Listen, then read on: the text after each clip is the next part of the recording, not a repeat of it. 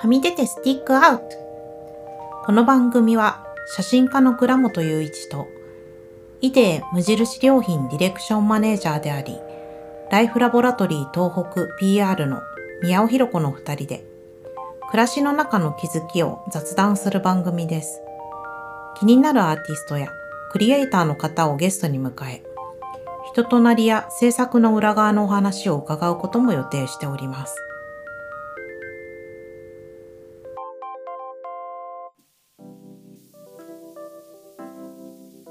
ばんは。写真家の倉本雄一です。今夜も前回の続きから始まります。Give and Take という本を読み、そこで得た学びから暮らしの中で気づいていったことについてお話ししていきます。番組の後半では、東京の西荻窪で開催中の倉本と画家湯川敦子さんとの二人展についてご紹介しています。それではどうぞ。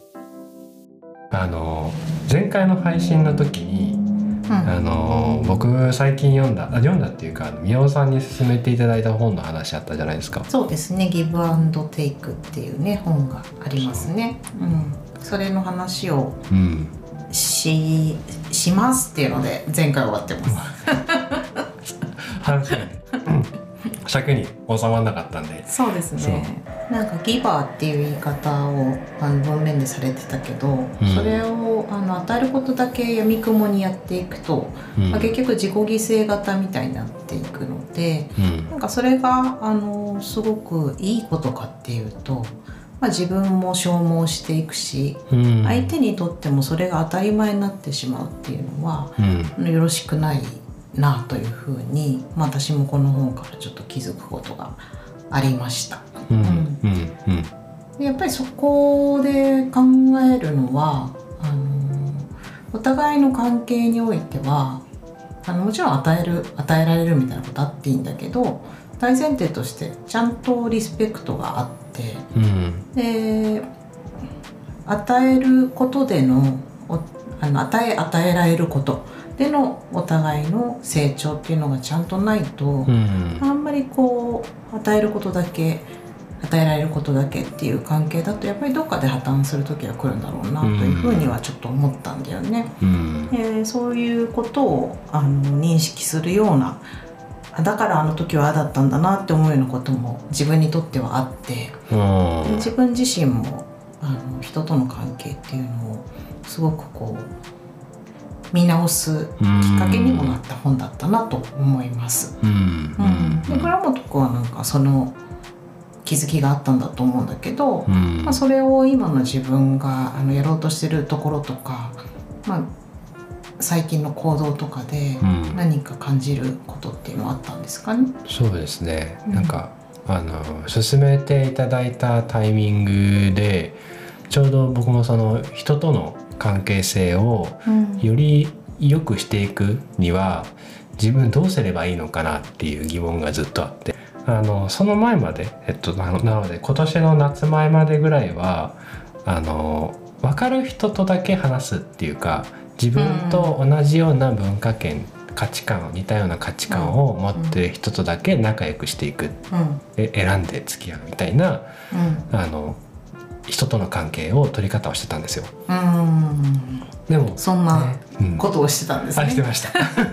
選ん選ばれるしう。ん選ぶし自分もって、うん、やっぱその同じようななんかやっぱりこううまくいかないとか反りが合わないとか、うん。なんか自分が傷つくとか傷つけら傷つけてしまうとかうん。であのそもそもその文化と価値観が全然違う者同士が出会った時に起こりやすいなってうん。いうのがあって。うん。あのなのでこう文化も価値観も違うとそのちょっとしたことでも前提の,、うん。あの思い込みが違ううん。から、まあ、古いものを見た時にそれがあのゴミになるのかうん。宝になるのかが人によってこう感じ方が変わるのと同じように、物事一つにとってもその捉え方っていうのが違くなるから、うん。同じ文似たような文化圏と似たような価値観であれば、うん。その層はなあの減らしやすいっていうのかな。うんうん。うん、こう、まあ、話したいところにリーチする、うん。あののが早いよね。早いですね。うん。うん。まなので、うん。もうそれだけだとうん。あのーちょっと自分の写真を撮って活動していくとか、うんうん仕事をしていくっていう時には、うんあとね行き詰まりやすいなって、うん、それはそうだと思いますね。うん。うん。本当にいいものっていうのはあの違う文化圏の人とか、うん。あのちょっと自分の今の周りにはいない人にもうん。圧倒感を持って届くっていうのが本当に多分優れたあの表現なんだとは思うので、うんうん。なんかそこを超えていく勇気をうん。ちゃんと持てるっていうのはすごい大事なんだと思うんですよね。うん。なんか倉本さんを見ているとあのここ最近はうん。あのライフスタイルも変わられてうん。なんか一歩前に出ていこうかなっていうのがすごく感じることがあるんですけど、ありがとうございうんます。うん、なんかどうですか？自分の中ではその辺のコミュニケーションの変化っていうのがちょっと出てきたのかな？ありますね。うんあのーこれ全然相手と価値観が違う、まあ、今働いてるあのイデ辞めてから、うん今入った会社だとあの、うん全然価値観とかが違う人ともより出会いやすくなったんですよね。でなので、まあ、そそこからこう住む場所も変わったらやっぱ周りの景色も変わっていくので、生活が変わりますよね。変わりますね。なので、えーなんだろう例えばあのーちょっと自分で気持ちの置き方とか捉え方が変わってきたのが、あのーなんだろうこう狭い範囲の人にうん自分の写真を届けようとしなくていいって思うようになりました。うんうんうん、いいことです。先日あれですよねとあるギャラリーに一緒に行って、はい写真をね見てもらうっていうこともありましたよね。ありましたね。うんあれも。なかなかいいあの時間だったなと思って、うん、横で見ておりましたが そういうのも一歩ですかね。一歩ですね。うんすごいその時緊張したんですけど、うんでもあのーそういうなんか自分それこそこう自分の、うん、と考えてることとかやってることを人の自分全然それまで自分が関わらなかった人に見てもらうっていうことで返ってくるリアクションからうん自分がまた発見がある。うんうんでそれはえっとね、今までいた文化圏とか価値観の中では気がつけなかったことに気づくタイミングだったんですよ。うんすごいいいアドバイスもらってたもんねいた。だきました。うんうんなんかそこからちょっと変わりました？変わりました。うんうん。やっぱあのどんな風に変わりました？あのね言っていただいた内容の中に、その僕がとってるこう命の存在であったりとか、まあ、生きて死んでいくことの世界観というかそのうまく言葉にできないものを写真にして表現していくっていうのでやってはいるんですけど、でそういうあのこういう意図があるんですって話をしたら、それやるんだったら多分このファッションフォトグラファーっぽくはなんないかもねっていう。うん。かっこよくて綺麗に撮れてるんだけど、うん。かっこいい方が先だ先立っちゃって、うん。そのテーマ性とかコンセプトがちょっとなんか見づらくなっちゃう。って話をされて、うんで僕自身それずっと気になったんですよ。うんかっこよくできちゃうっていうかあのかっこいいな素敵だなって思うけど、その生きているうんうん。命のこう、うん野なんですかね生味みたいなもの？ああ、ん。そうですね、うん。がなんかこう整えられちゃうんですよねこうんう成形されちゃう、うんこうスッとこう綺麗な形になって、はいみたいな、うんとても食べやすいものになっちゃうんだけどうん。でも元々のものはそんな食べやすいものではないはずだし、もっとこうエネルギッシュなはず、うん。だけどなんでかなどうすればいいのかなってずっと気になってたんですよね。うん。それを、うん。あのパシッとあの言ってくださったんで、うん。あもうやっぱ自分そうなんだっていう再確認ができました。うんうんなんか自分の中にある違和感でだったものだあはい。があのあこれかっていうのはね、うん。あのしっかり捉えることができるとそれで結構変われたりするよね。ですね。違和感って結構正解っていうかさ本能の中にさうん。あってうん。でなんかおかしいなって思ってることって大体うん。おかしいこととしてあっていて、うん。でもそれをこう認めたくないみたいなこう自分のこうバイアスとかうん。うんこれを認めちゃったら自分どうなっちゃうんだろうみたいな不安とか、うん。そういうことでなんかモヤモヤしたままうん。しまっておいたりするじゃないですか。うんそれが明らかになってそれを認めて変わろうっていう時にやっぱり本当に変われるのかなっていうのを思うんで、うん。私もちょうどあの時横で見ていて、まあ、あの見ていただいた方あのパークギャラリーのね加藤さんっていう方なんですけど、すごくたくさんの若いアーティストやあの写真家さんのギャラリーあキュレーションをやられていてう、んで数々のやっぱりそういうアドバイスをされてる方なんだよね。うんでその中で、まあ、倉野さんの写真を見て思った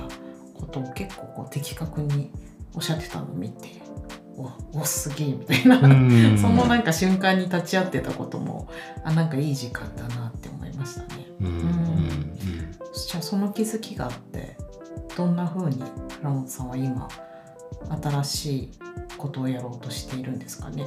今は、うん。あの11月今月のうん。えーとね、22日から、うん。あの画家鳥画家の湯川敦子さんっていう方と、うん。あの2人で展示会をやるんですよ。うん。でそれが西荻窪のフォールっていうあのギャラリーショップがあるんですけど。西荻窪のホールというギャラリーショップです。わかりやすく。ありがとうございます。リピートしました。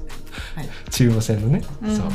いろんなあのやっぱ西荻窪自体ギャラリーがね、すごく多い土地、そうだね。うん。うん、そこうんで。活気のある街ですよね。ありますね。文化的活気のある街ですね。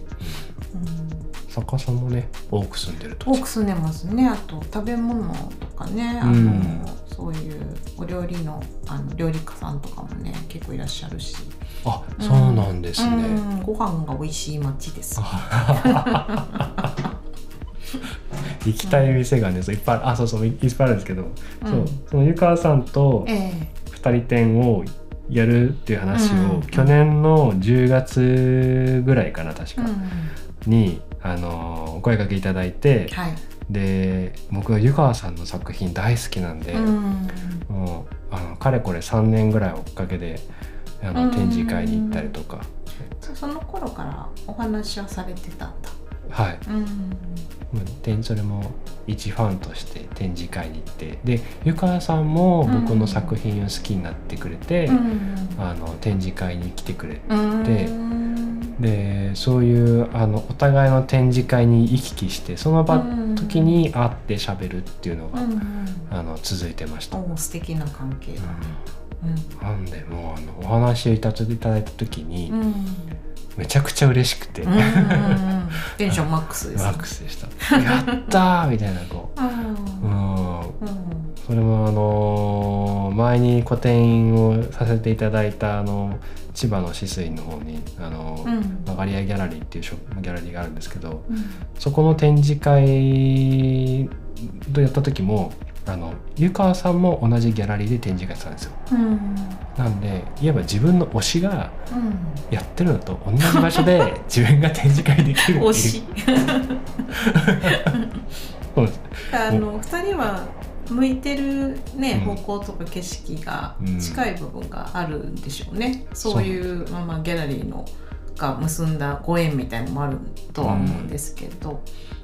そうですね、うん。それはそれこそさっきの話でうん。言う通りこう似たような価値観とか、あとやっぱ大きいのは自然風景を見た時に同じような目線で見てるぱんですよね、僕も湯川さんも。うん。だから湯川さんの作品見た時にうんあの自分が見てるけど作り出せない撮れないものうんを湯川さんは作り出しているし、うん。逆に、えー、と湯川さんが見ている時に湯川さんこういわば点で見るというのが鳥を見て、うんえ鳥のそうね。背景に広がるものを描いてらっしゃるけれども、うん。あのより僕は鳥を描かずに鳥の存在をうん。醸し出すっていうのを湯川さんは感じてくれていて、うん。なんでこうお互いのこう特性をねこう補い合うっていうのかな。こうお互いにこう影響いいかいい影響をし合えるっていう、あのそういうこうお互いの特徴作品とか作家性の特徴があるなとうんうん思うんです。まさにさ最初にちょっと言ってたその関係性のねうんあの与え与えられ与えで与えられる、あのいい関係っていうかね、うんそういう感じがするよね。ですね。うん結構二人点ってあのどっちかのネームバリューをうんいわば使って、うん。あのやるのが多いけど、そういうこともあるだろうね。うん。実際にあるなと思う。あの見てて思いますよ、うん。あの世の中の2人手を見ていても3人点とかもそうだけどね。そうですね。うん、これ自体ネガティブな要素は僕ないと思ってて、うん、私もそう思います、うん。そういう目的でうん。新しい才能があの世にちゃんと見えてくるっていうことも大いにあると思うから、ね。それもいいことだとは思うね。うんうん。うん。今回まあうん。湯川さんもうすでに有名な方だけども、うん。なんかあのーお互いのその持ってる作家性とか作品の特徴っていうのがこんなにこう波及し合える人って今僕そうそういないので、うん。あのーめちゃくちゃすごい楽しみなんですようん。ね。でも僕二人展やったことないんですよ。あのああそうだね。いう。ん。去年の冬に、えっとうん。神奈川で展示会をさせていただいた時には、うん。ガラス作家さんとやったんですけど、うん。あの打ち合わせとかっていうよりもこうギャラリーさんがつなげてくださったんで、うん。あのそこまでこう一緒に作り込んでいくっていうのはうん。今回初めてなんですよ。うん。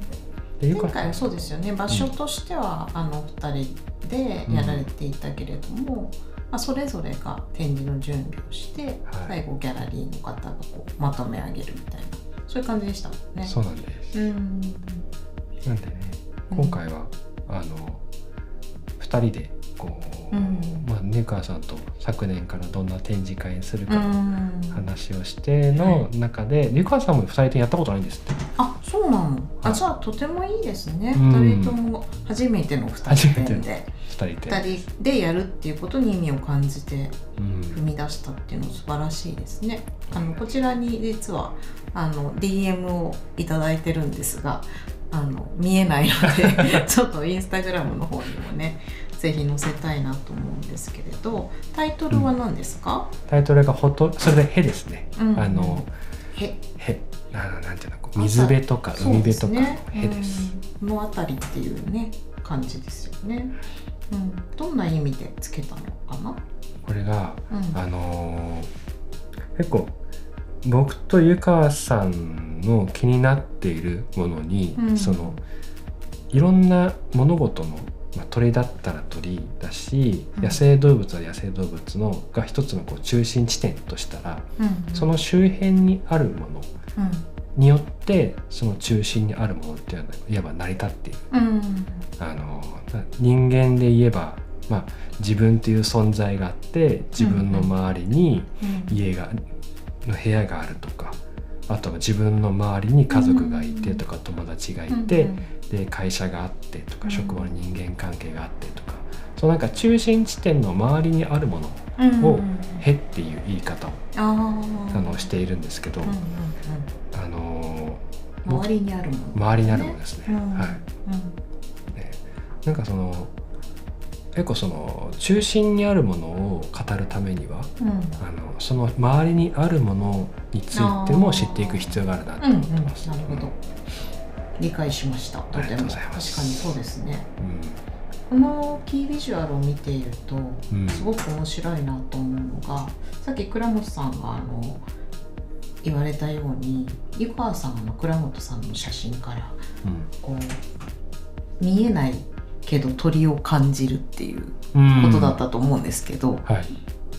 そのお二人の作品がうまくコラボレーションすることでなんか見えないものが見えてるような、うん。そんな雰囲気のあるビジュアルになっていてでこのワイルドな木々たちとうん。こう湿度が伝わるような、うん。すごく生感のあるビジュアルになっていてうん。面白いなというふうにあの言ってることがここに集約されているなっていうふうに思いますね。うん嬉しい。うんまあ、もともとなんか倉本君の写真はすごくこう温度や湿度を感じるなというふうに思っていたんですけど特にこれは湯川さんの作品とこう合わさることでより一層その生な感じっていうのがうん立って見えてあの非常に他の作品も楽しみだなと思いました。ありがとうございます。はい、そうなんです。結構ね、これも今ね、その湯川さんは野生のね鳥をえっとと見にち実際に見に行って、うんでフィールドで風景を感じながら、えーそこで観察をした後に描いてらっしゃる。うんであの描いてる作品どれも実寸の大体80%の大きさなんですって。うんででもまあなんで実寸大じゃないかっていう話もいろいろあるんですけど、んそれはまあ展示会の時にそうだ。ねまああの本人に言ってもらった方がいいよね。説明いただこうかなかあのもしよかったらゲストとかでもね、来ていただきたいですけどね来ていた。だきたい、うんそうなんですね展示が終わった時にでもね、はい来てもらえたら嬉しいですね。嬉しいですね、うん。そうです、うんなのでまああのー野生動物が、まあ、僕も湯川さんも僕だったらこう実際に行った時に湯川さんほどこう野野鳥を見つけられはしないので、うん。あのそういう野生動物ってこういるんですよね、うん自分が見つけられてないだけであの森の隙間からこっちを見ていたりするんですよ、うん。なんで夜こういう場あの森の中とかで歩いてる時にライト持って歩いてると、その草むらの。合間にピカッて目ん玉2つ光るんですよね、うん。でもあのでライト当てないと分かんないうん。しライト当てても体が見えるわけじゃなくて光ってる目玉しか見えないから、それが何の動物か分かんないけど、うん。もう僕がライト当てた瞬間に光ってるってことはもうすでに見てたっていう初めから、僕の存在に気づいていてすいて僕の動きを見ているけども、うん僕は気が付いてなくてライト当てた時に初めて存在に気が付くっていうところから自分が気づいてないだけでかなりたくさんの動物たちに見られている常に。でそれはなんかあのこう魂の話がずっとつながっていっちゃういくものがあるんですけど、うん。僕自身がその写真に撮っていくっていう時にうん。あの見えていないだけで常に周りに生きているもの死んでるものってたくさんの存在がある中でうん自分っていう存在があるっていう、うん。そういえば自分を中心地点とした時に見た周りの風景がその「へ」っあていうものでもあるんですよね。あ。うん。だいぶあの辿っていただきましたね。兵を。なるほど。というものがありまして、うんそれをねあの11月にあのやるので、まあ、それは2人展になるので、えやっぱりあのお互いにねこう俺が俺がとか自分が自分がだえと、やっぱ成り立ちにくいなっていうのがまあ初めから分かってたんで。うん。で、まあ、僕ともと湯川さんのことが好きだし湯川さんうん僕の作品に対してシンパシーを感じてリスペクトいただいてるうので、ん。そのよりこうどうすればお互いの作品を生かしていい展示会がやっていけるかうん。っていう部分にはすごくこうあのスタート地点からとてもいいポジションで始められてるかなっていうのはあります。うんよかったでうす。んうん。ぜひ来ていただきたいです。はい、であそう古典の時との違いもね、うん。えっとまあ、ちょっとあるんですけど、うん。どうしようかなちょっと長くなるかなこれ一回切りませんかね。ね一回切りましょうかね。うん。